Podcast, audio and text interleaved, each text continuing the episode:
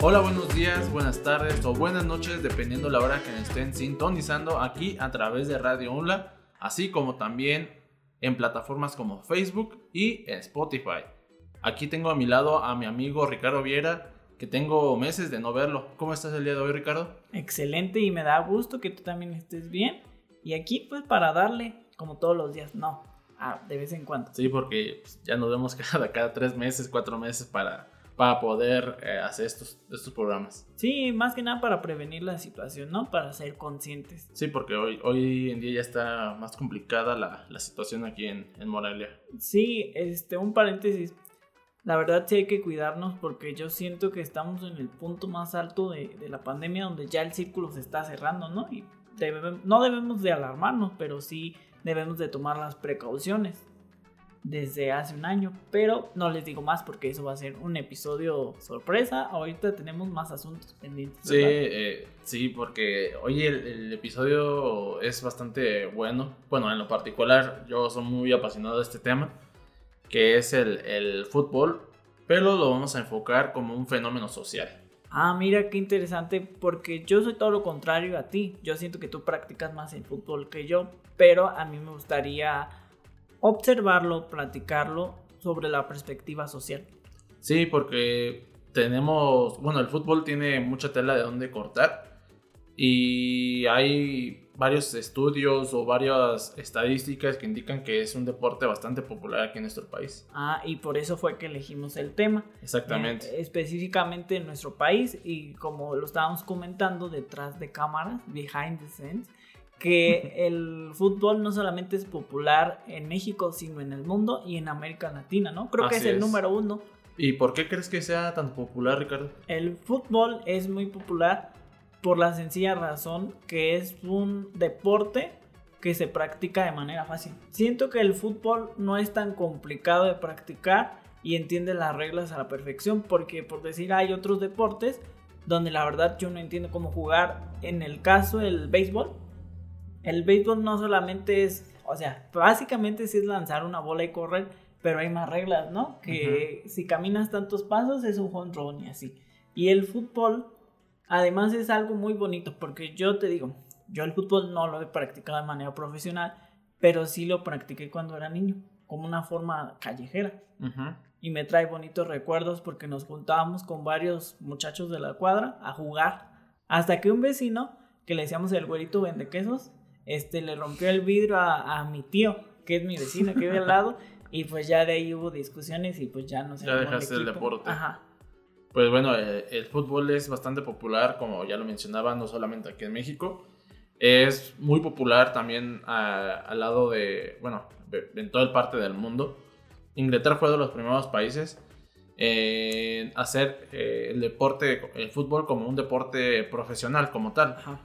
Fue de los primeros países en, en hacer profesional el, el fútbol. Y de ahí en adelante ya todos, entre comillas, copiaron la idea de, de Inglaterra y decidieron hacer el fútbol ya como un deporte competitivo y profesional en todas partes del mundo.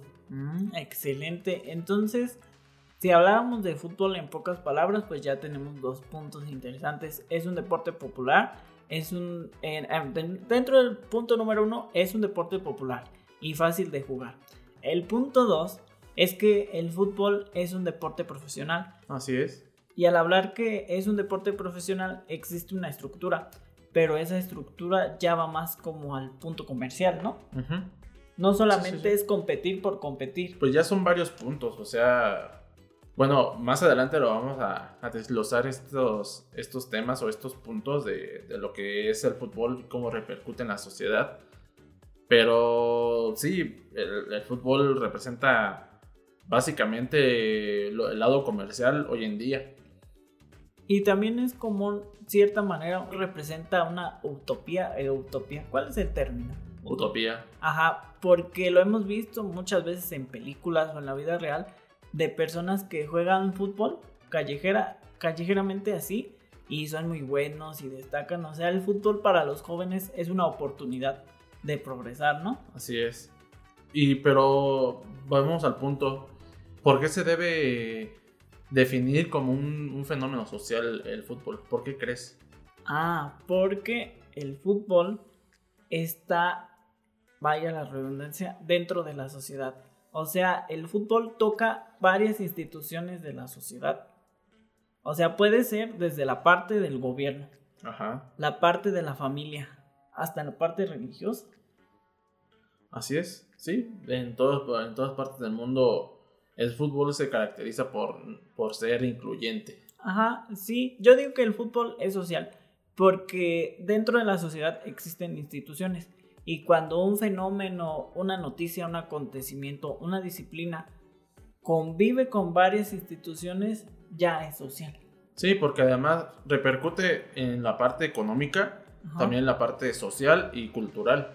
Más que nada en países eh, como en Latinoamérica, Argentina, Brasil, podría decir que Uruguay, eh, algunos de esos países que tienen un fervor bastante grande hacia el fútbol, digamos que es para ellos como lo más grande que puede haber en, en ese país. Sí. Por ejemplo, en Argentina, el fútbol es como, como entre comillas, su dios. O un jugador como lo, como lo fue Diego Armando Maradona. Sí, y hay mucha afición porque ya ves que el Papa Francisco es un papa argentino y cómo habla del fútbol. Ajá. Y yo lo podría ejemplificar de la siguiente manera. Imaginemos en un país de Latinoamérica, no le pongamos nombre, que existe una familia donde el padre tiene un varón y decide que ese hijo va a ser futbolista. Entonces él lo educa como futbolista. O sea, ahí estamos tocando la primera institución, la institución de la familia. Ese muchacho toma su libre albedrío y dice, bueno, está bien, me gustó el fútbol. Entonces tocamos ya la otra institución que ya lo externo. ¿Por qué? Porque a lo mejor él decide seguir su carrera profesional en alguna academia, ¿no? De Así es. Y ya que es contratado en, un, en las ligas de reserva. Entonces ya tocamos otra institución. O sea, pero. ¿cómo ves que todo nació en la familia? Sí, imagínate, bueno, también el, el- el fútbol es una, eh, es una forma de movilizar a, a una gran cantidad de personas.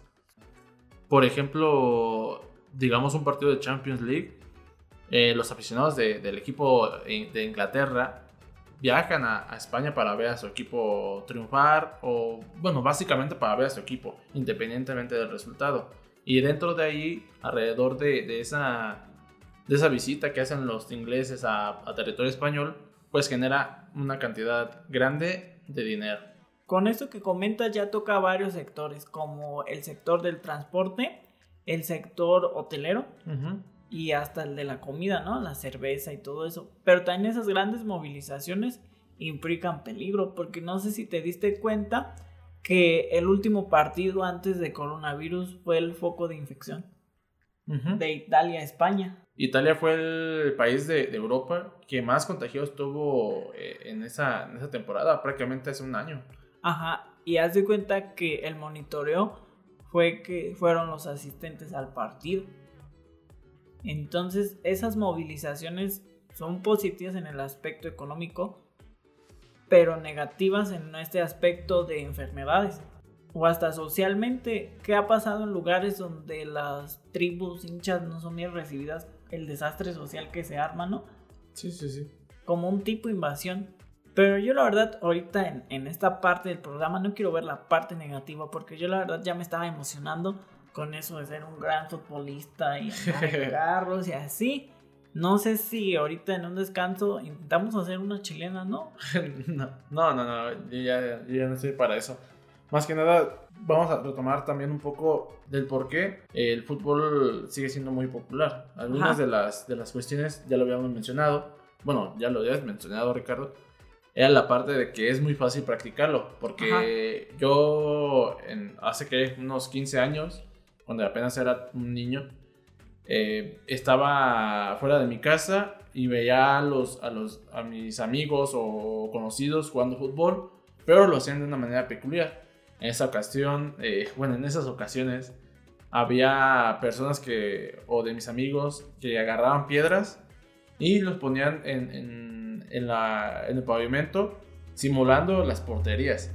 Y aparte, que eso, eso era también muy creativo por parte de, de mis amigos, agarraban una botella de plástico y simulaban que fuera el, balón. Y así nos la pasamos jugando una hora.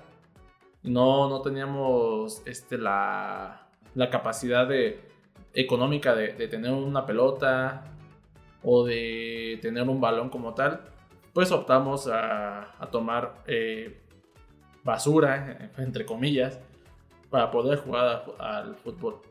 O había balones económicos, ¿no? Yo me acuerdo que había unos balones como de 100 pesos. Porque los Void están muy caros, ¿no? No, si, te vas al, lado un poco más profesional, pues obviamente está muy caro. Pero sí es bastante fácil de jugar. Aparte, eh, el fútbol no solamente llega a personas que son, también entre comillas, eh, personas que son ricas, sino llega a gran parte del mundo. No importa la, el nivel económico que estés, eh, dónde te encuentres, no, no, no. No importa si eres de, de una raza diferente. El fútbol no discrimina, el fútbol es una ilusión, el fútbol fue una infancia y me gusta cómo lo estamos tratando porque aparte de social lo estamos tratando de manera empática, ¿no? Como que son nuestros sentimientos, porque la verdad sí fue algo muy bonito de nuestra vida, a lo mejor un poco diferente a lo que yo viví, pero en cierta manera se parece. O sea, un 80 de 100. ¿Qué te parece, Armando? Si dejamos a la gente con esta ilusión, ¿no? Porque siempre tratamos los dos lados. Ni todo es blanco, ni todo es negro. Y sí, como, como siempre lo, hemos hecho, este tipo de, temas nos gusta partirlos eh, a la mitad entre el lado positivo y el lado negativo. Pero antes de ir a un corte, hay una cosa que me interesa mucho porque estuve investigando un poco acerca de, del fútbol como un fenómeno social. Y es la parte de que a las personas, más que nada las personas jóvenes, ya sean niños, eh, abarcando desde, desde, la niñez hasta la, la, juventud, tienen la opción, obviamente si también son muy buenos en, en este deporte, tienen la opción de, de irse a probar unos, a uno de los equipos populares o no tan populares eh, aquí en México o de, gran o de otros lados del mundo. Y eso, esos, esos niños o esta, o esta juventud eh, vienen de, escasos recursos, por lo que optan para que el fútbol sea uno de los principales, eh, pues digamos, recursos o de los principales trabajos para que ellos estuvieran o obtuvieran dinero. De, porque en el fútbol, a nivel profesional, se paga muchísimo más, más que nada, y aquí vamos a entrar un poco también en discusión, que se paga muchísimo por parte de a los hombres, más que nada, más que a las mujeres. Pero en esta parte, ya para dejar un poco más así cerrado, eh, el fútbol es un negocio, no lo podemos dudar. Y por ende, ¿por qué crees que se paga más a, a los hombres que a las mujeres? ¿Por qué crees? Mm, por el sistema, ¿no? Por todavía ese machismo que existe, ¿no? Podríamos meterlo en, gran parte esa, esa, esa cuestión que menciona Ricardo, pero como te lo mencionaba, el fútbol es un negocio. Si a mayor cantidad de gente que quiere ver eh, fútbol femenil, mayor, eh, mayor inversión va a haber. Ajá. Sí, o sea, el fútbol femenil yo siento que se ha avanzado, pero está en una etapa como de prueba, ¿no? Como para más, que, nada, más que nada aquí, aquí en México, el fútbol femenil profesional aquí en México tiene cerca de 4 o 5 años más o menos. O sea, no es tan, tan, tan grande como en otros países, ya sea España, Inglaterra, incluso Estados Unidos. Que Estados Unidos a, nivel de fútbol femenil es uno de, los, de las potencias mundiales. y está bien ese enfoque que se le dé al fútbol femenil, pero con un enfoque de dignidad. O sea, profesionalmente, porque te pongo el ejemplo con otro deporte, con el fútbol americano en Estados Unidos existe la liga de fútbol americano como tal. Femenil. Mm, ajá, pero yo, desde mi punto de vista, no se les da un enfoque de dignidad. ¿Por qué? Sí, sí conoces la liga de fútbol americana. Es la liga de fútbol americano en lencería. o sea, no se ve desde el punto de vista deportivo, sino como que lo sexualizan un poco. Sexualizar. Y es, yo no soy conocedor del fútbol mexicano femenil, pero sí he visto algún partido y siento que existe esa misma igualdad, ¿no? En la práctica del deporte. Sí. De hombres y mujeres sin sexualizarlo. Sí, porque, bueno, aquí en este tema obviamente hay, hay detalles que, que nosotros como espectadores no lo podemos saber, pero que a lo mejor hay detrás del fútbol femenil hay ciertas este, cosas que no, son tan, que no son tan bien vistas. Y éticas. Sí. Pero esto ya es un tema aparte. Vamos a, a hablar de, como tal, eh, del, del, fútbol como, como fenómeno social, de todo lo que repercute. Ya si, si les gusta este, este episodio, podemos hacer otro. Un, otro, otro, pero con un enfoque diferente, que es como la, la parte más negativa de, del fútbol o de los casos que, que, ha habido. O pues como estamos tocando el tema, puede ser uno de puro fútbol femenil. También. Pero yo la verdad estoy súper emocionado. Pero qué tal si nos quedamos con tus ideas principales, las retomamos en el otro bloque para ver qué existe detrás de esa de esa imagen del fútbol así a simple vista, como tú dijiste. ¿va? Ok, entonces vamos a, a, un corte y regresamos con más aquí en Diversus. No se cambien de canal.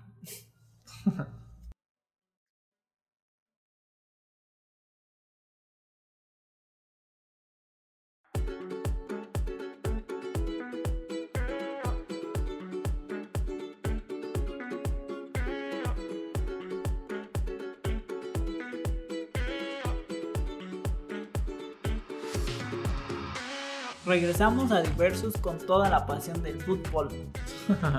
si no te quedaste en el primer, en el primer tiempo. Ajá, en el primer tiempo, pues te hago un resumen.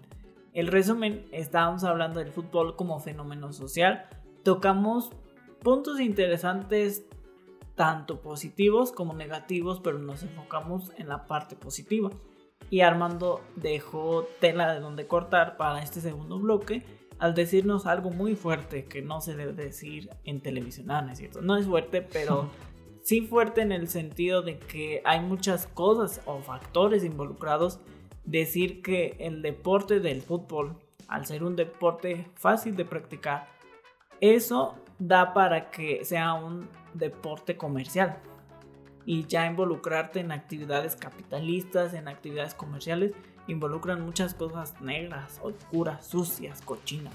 sí, así es, así Ricardo. Hablábamos el, por qué se puede catalogar al fútbol como un fenómeno social. Eh, prácticamente es un, es un deporte que, que, agarra a gran cantidad de personas y que genera muchísimo, muchísimo dinero alrededor del mundo.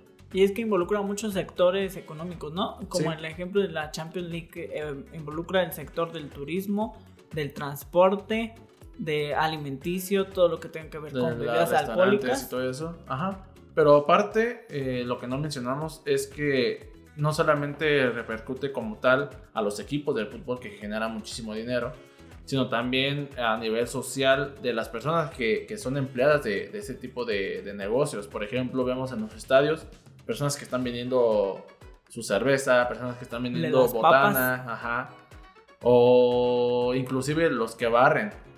O sea, también el fútbol genera muchísimo, muchísimos empleos. Las borristas.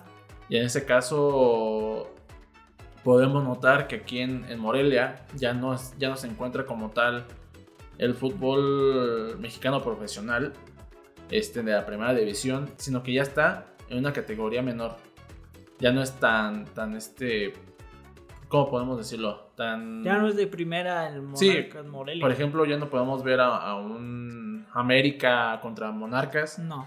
O un Chivas Morelia o, equipos de la primera división contra hoy en día Atlético Morelia. Ajá, ahora es el Atlético Morelia versus los peloteros del mercado Los venados de, los venados de Mérida o cosas así. Y que, que, querramos o no, el fútbol genera gran cantidad de empleos, tanto directos como indirectos. Y en esa ocasión, estando el Club Atlético Morelia en la segunda división del fútbol mexicano y sin opción de ascender a, la primera división profesional, eh, repercute porque no sé si, si conozcas algunos equipos populares aquí en México, pero de los más populares, entre comillas, son América, Chivas, Cruz Azul y Pumas. Que, que ahí está también Tigres eh, con, con, ese, eh, con ese nivel de, de fanatismo que, que, genera ese equipo. Y sin esos, sin esos eh, equipos mexicanos que no se enfrentan directamente al Atlético Morelia, ya no generaría gran cantidad de, de, dinero o de empleos. Si bien sí, sí generan empleos pero ya no tanto como lo generaba anteriormente estando en la primera división el club Monarcas Morelia. Sí, de nivel macro a nivel micro, microeconomía. Y es verdad lo que tú dices, porque yo, yo me acuerdo que solamente cuando el Monarcas estaba en primera división fui dos veces a verlo. Y al momento de entrar al estadio, afuera del estadio, cuando venía un equipo importante, América, Chivas o así, este, literal se formaba un mercado. O sea, como 50 personas que vendían comida, revistas, playeras. Sí, como, como lo mencionaba anteriormente, el fútbol genera muchísima masa de, población que sigue, que sigue esos equipos, más que nada a equipos que tienen gran afición como lo es el América o la Chivas. Y es que mira, como tú dices, son asociaciones pues de, de gente según practican un deporte, pero cuando ya vemos que se involucran tantos empleos, tanta cantidad de dinero que se mueve, ya no es un equipo, previamente ya es una marca publicitaria, porque eso es lo que estaba checando una vez en internet un documental de, de, ese, de, ese equipo que es súper famoso. Ah, del Real Madrid. Que decían, es que el Real Madrid ya traspasó la frontera del fútbol español. El Real Madrid ya es una marca. Sí, sí, sí. Ya la mayoría de los equipos ya son marcas. Y es lo que intentaba hacer el Chivas. O sea, el Chivas siguió el modelo del Real Madrid que decía, es que ya el Real Madrid ya no solamente es un equipo de fútbol, ya es un videojuego, ya es una playera, o sea, ya mueve distintos sectores de la sociedad. Como en Chivas, el Chivas ya hay concesión en Estados Unidos. Así es, Ricardo, pero vamos a, pasar, ya vimos un poco el lado positivo, vamos a pasar al lado negativo. Como ya lo mencionamos también un poco, eh, el lado negativo podría ser que, que el fútbol varonil es más pagado o mejor pagado que el fútbol femenil. Pero ya lo, ya lo hablamos un poco de que es dependiendo de la, de la oferta y la demanda. Sí. Sí, mientras más cantidad de personas aquí en México o en el mundo vea mucho fútbol femenil, mejor van a venir las, las, las inversiones a, a, ese sector. Sí, porque se va a estructurar y ya se va a hacer una marca. Sí, independientemente de que, de que sea de un lado machista o, o de otro aspecto, pero a mi consideración es de esa manera, que es una oferta y demanda, y mientras haya demanda este, de, de consumo de, de, fútbol femenil, va a haber mayor cantidad de, de, personas que quieran invertir en ese sector. Y es que acabo a otra, otro lado de la moneda que se me acaba de ocurrir. Ajá. está bien, mira. Existe el fútbol varonil, el fútbol femenil. Pero ¿dónde dejas las minorías sexuales? ¿Qué tal si un día las minorías sexuales digan, no, pues nos están discriminando porque si hay liga femenil, varonil, porque nosotros no tenemos nuestra propia liga. Pues déjame decirte que sí la hay. Ah, si bien no a nivel profesional, como entre comillas, sí, ya me acordé, Ajá. pero sí lo hay. O sea, como lo mencionamos también. Eh, el fútbol no discrimina hasta al el principio. Ajá. El fútbol lo puede practicar cualquier persona, personas también, o grupos o ligas para personas eh, homosexuales también lo hay. Minoría sexual. Sí. Y también nos descartamos que, que, en el lado profesional, si hay en, eh, por ejemplo, en, en básquetbol, en el fútbol femenil o en la NFL, hay casos donde hay personas que son homosexuales. Ajá, y como tú dices. Pero en pues el fútbol no se ha presentado ningún, caso que se, que se haya reconocido hasta el momento. Pero es más que claro y lógico que puede haber personas homosexuales. Aquí en, el aspecto del, fútbol varonil, porque en el femenil sí se han eh, dado casos. Pero en, el varonil, como es un deporte muy popular alrededor del mundo, pues se, vería entre comillas mal que un hombre le guste a otro hombre. Esa sería también otra problemática. Ay, mira, y, por eso podría ser hasta un fenómeno social, porque todavía ahí en, dentro del mismo fútbol se está luchando con ideologías, ¿no? Exactamente. Y como tú dices, o sea, lo que yo dejo es puerta porque así como el fútbol femenil puede crecer por la oferta y la demanda, también las ligas inferiores, minorías sexuales, con este boom que se está dando de la inclusión en todo, inclusión en las películas, en las series, ¿por qué no en el deporte? Yo siento que algo se está manifestando entre más. Sí, más, más que nada en el deporte, hablando estrictamente de lo que es el fútbol varonil.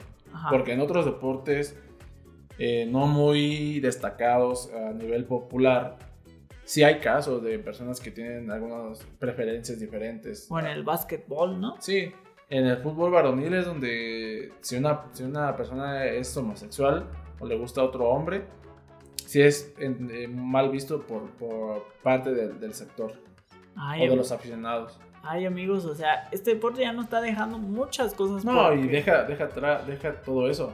Hay muchísimas cosas. Por ejemplo, otro, otro lado negativo es la corrupción. Ah, la corrupción, sí, cierto, de que todo está planeado, ¿no? Para que gane un determinado equipo, para que las apuestas suban. Pues no podemos descartar y ni tampoco asegurar de que hay corrupción en el fútbol. Pero eh, aquí en México podemos eh, mencionar que, es como un poco lógico que haya corrupción en el fútbol mexicano.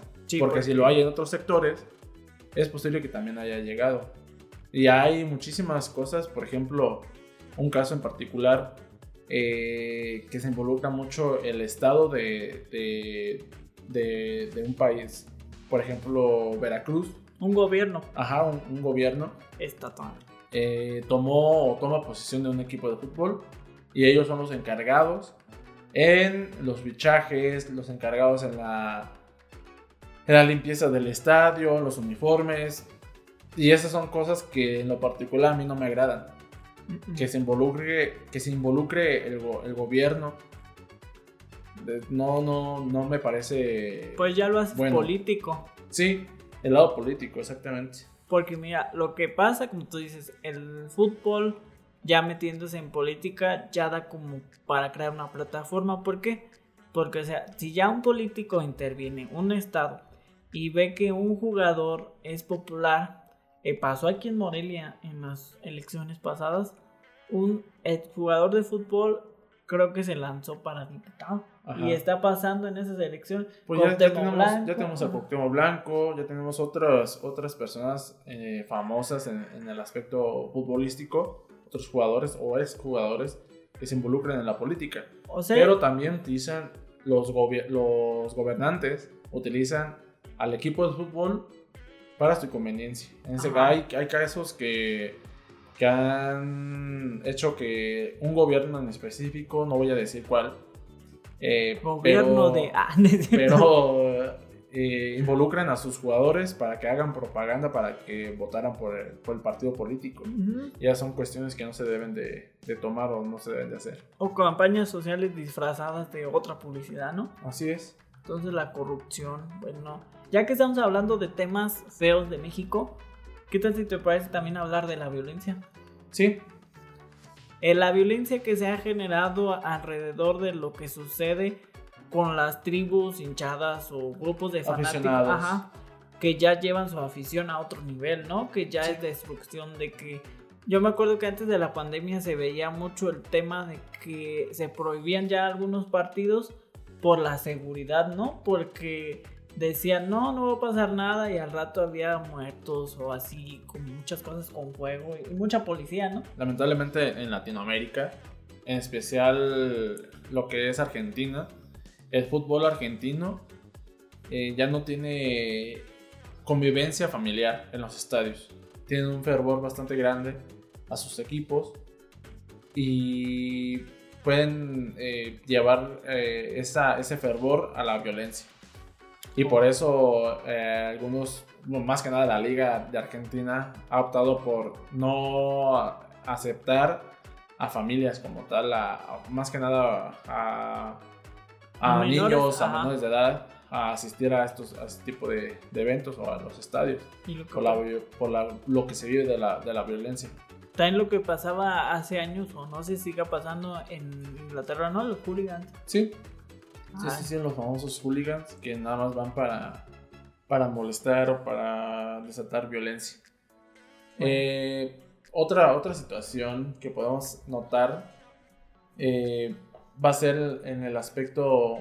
Vamos a terminar. ¿Qué te parece si terminamos mejor con un, lado positivo de lo que genera el, fútbol? Mm, ¿Quieres terminar? Con Porque, algo, con algo positivo, sí, sí, sí. porque a mí en lo personal yo soy muy chismoso. Me gusta la polémica de shipeo y ya me estaba emocionando. Ya, ya estaba anotando en la lista y digo, no, pues te faltó esto y luego esto. Sí, pero- es- hay, hay muchísima tela de, de dónde cortar eh, en el lado del fútbol mexicano, en el lado de, de lo que es el fútbol internacional, eh, de toda la, la bola de corrupción que puede haber y todo ese tipo de cosas negativas.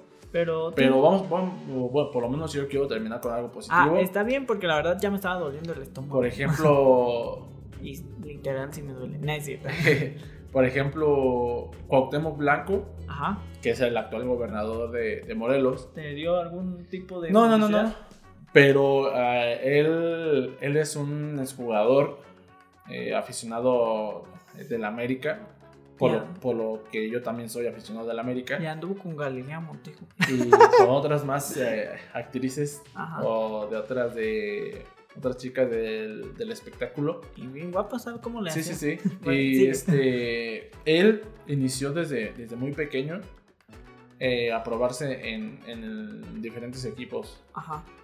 Pero su familia, por lo que, por lo que yo tengo entendido, es aficionado al América. De La- guapa, ¿no? Eran de Ajá. esa zona.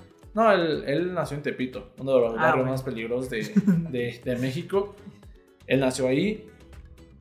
Y él, con el paso de los tiempos o de los años, como en su época de jugador, fue un grandísimo jugador. Yo fui, o soy, más bien, yo soy aficionado del América.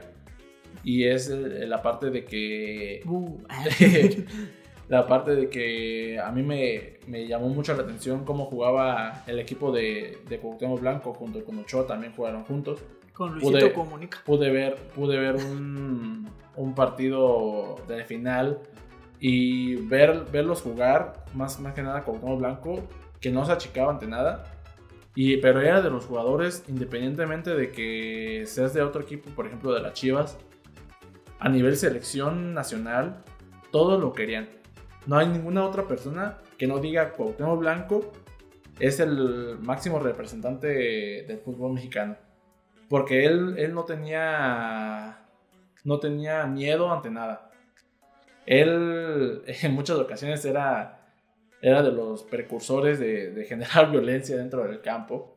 Y de hecho, gracias a él, entre comillas, gracias a él, fue que hubo o desató la, la polémica y también golpes dentro del campo y fuera del campo en un partido de Copa Libertadores de un del América de México contra el Sao Caetano de Brasil.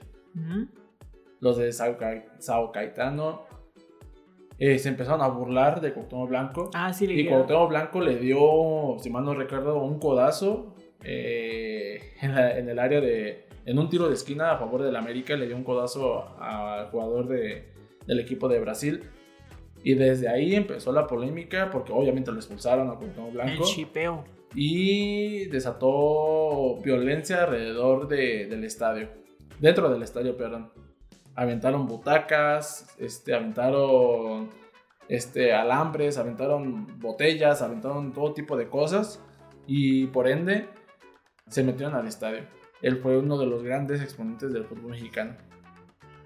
Ves que hablamos anteriormente de cómo puede generar que personas con escasos recursos puedan generar dinero.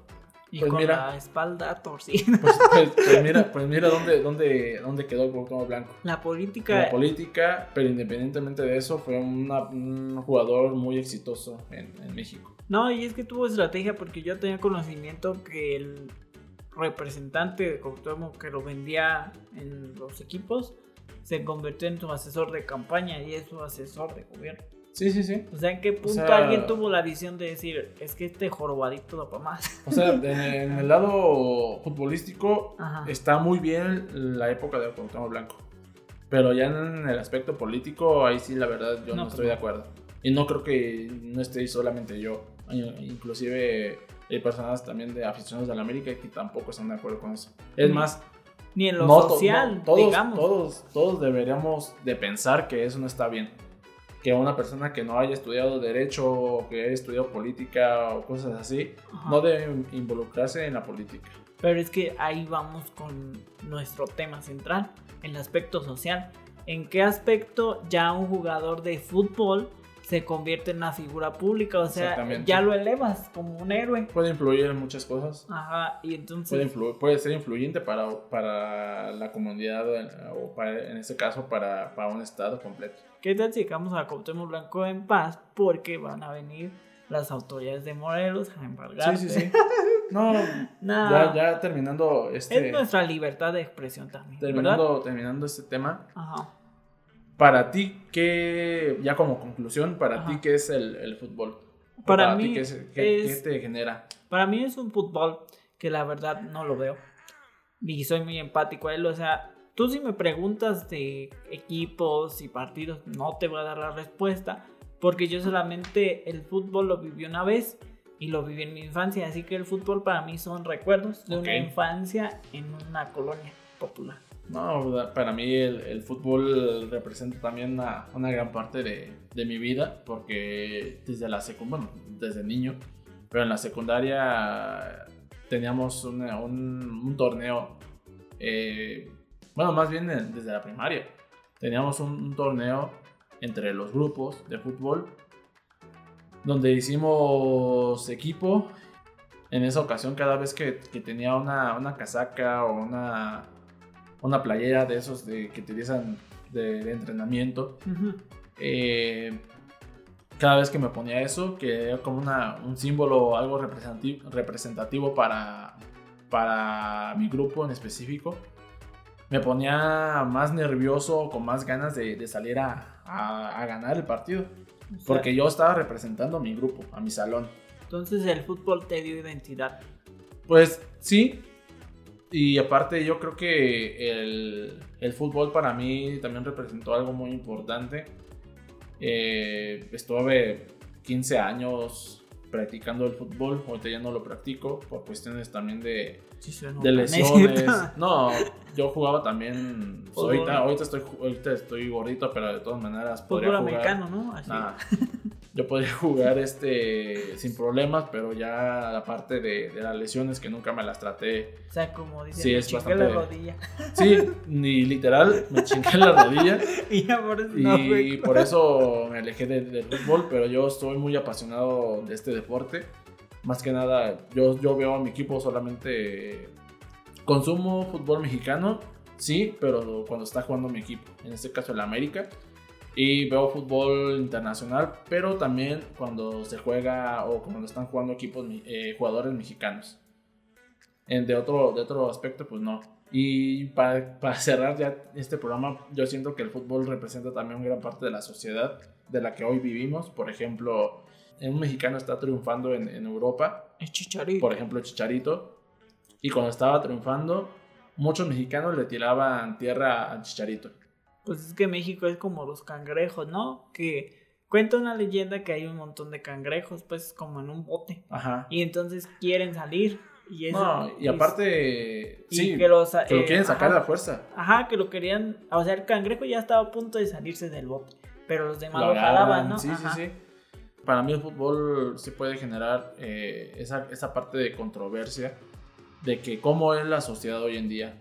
O más que nada cómo somos los mexicanos tirándole pues a, a otros mexicanos que están triunfando. En lugar de estar ah, ahí este, a la vanguardia, de estar ahí con ellos, independientemente del equipo al que vayas. En esa ocasión me ha tocado a mí como aficionado que me, que me mienten la madre, obviamente, pero a mí ese tipo de comentarios me, me generan gracia. O sea, está bien que entre el fútbol mexicano nos tenemos pues tierra, así como de broma todo ese tipo de cosas. Pero ya apoyar a un equipo mexicano que está en una competición internacional, para mí se me hace muy muy bueno hacerlo. No tirar tierra, porque ahí se ve la, la parte de, de cómo podemos convivir nosotros también como, como sociedad, pero no es el caso. En esa ocasión, cuando el- mi equipo, el América, va a una competencia internacional, todos los equipos mexicanos o aficionados le tienen al América. ¿Por qué? Porque es el equipo más, más odiado y, y obviamente con, con ciertas este, justificaciones, porque yo, yo, lo, yo como aficionado lo sé, que pecamos muchas veces de, so- de soberbios y todo ese tipo de cosas, pero se queda como en un mame. Sí. En solo, solo en una, una cuestión de broma. No, no es que realmente seamos de esa manera. Bueno, yo no lo soy. Que, que no soy La tan neta sí soberbio me ni cae mal. Pero sí hay momentos en que veo, hay que ser un poco más eh, ambiciosos, hay que ser un poco eh, más en la parte de, de apoyar a, a otros, a otras personas. No, no, no digo tanto también a Empáticos, ¿no? mexicanos, Ahí ajá. aplicaría. Sí, en mi caso pasa lo mismo con mi equipo de lo- del fútbol local de los de Loapas. no es cierto. No, nada más lo dije de puro mami. Pero sí, ¿cuál, cuál sería tu, tu- tus últimas palabras para despedir este episodio, Ricardo? No, de acerca que del, del fútbol. el fútbol como deporte está bien, porque nos mantiene alejados de los malos vicios, nos mantiene saludables y ya meterte en otras cosas es bajo tu criterio, ¿no? O sea, igual si tú te quieres super aficionar, decir, no, yo soy el pollo más feliz de la América o la chiva más contenta, pues está bien, pero que esa afición no te quite tu esencia como ser humano Así y, es. y conserves siempre tu dignidad. Sí, así es. Hay que canalizar bien el, eh, que este deporte, para los que son afortunados de tener este, eh, una buena técnica, un buen golpeo de pelota, o que tengan prácticamente que sean ya como tal jugadores profesionales y jóvenes, canalizar el éxito que, puedan, que pueda surgir con el paso de los años, pero canalizarlo de una forma positiva Alejándose de, los vicios, porque tenemos eh, muy en claro que aunque sea un jugador eh, importantísimo, el más grande de todos, como lo, fue el caso de Ronaldinho, él se, iba de fiesta, él agarró los vicios, pero seguía siendo Ronaldinho el, mejor jugador de- del mundo en aquella época. Así que si ustedes tienen a un amigo, un sobrino, o a sus hijos, o lo que sea, o a la persona que sea, apoyar a, a- a esa persona en este deporte, que puede generar mucho éxito, pero también nos puede, les puede ayudar en la, en la parte mental. Sí, y llévenlo por el buen camino. Nada Así de es. drogas ni mujeres. Así que nos, nos despedimos, Ricardo. Sí, eh, gracias. Ya esta es la parte que no me gusta tanto, el agradecer a todas las personas que Ah, hacen... no te gusta agradecer. No, o sea, fíjate como que cuando dices cosas que están en tu mente. Ah. Eh, Ok. Agradecemos especialmente a la maestra Viviana Ramírez de Radio Onla por prestarnos este espacio y agradecemos a todas las personas que nos siguen en redes sociales y no olviden seguirnos en Facebook como Diversus MX, aquí está ahí, ven la foto de nosotros, dos guapuras y pues también en Spotify igual. Sí, estamos muy emocionados porque por fin estamos en Spotify, que nos pueden escuchar cuando sea, a la hora que sea y donde, donde sea. Ajá, y pues en versión premium y gratis. Sí, bueno, aunque, aunque no tengan premium, lo pueden disfrutar de todas maneras. sí, es lo bueno. Sí, sí, sí. Nos escuchamos, Ricardo. Hasta la próxima. Ajá, Adiós. adiós.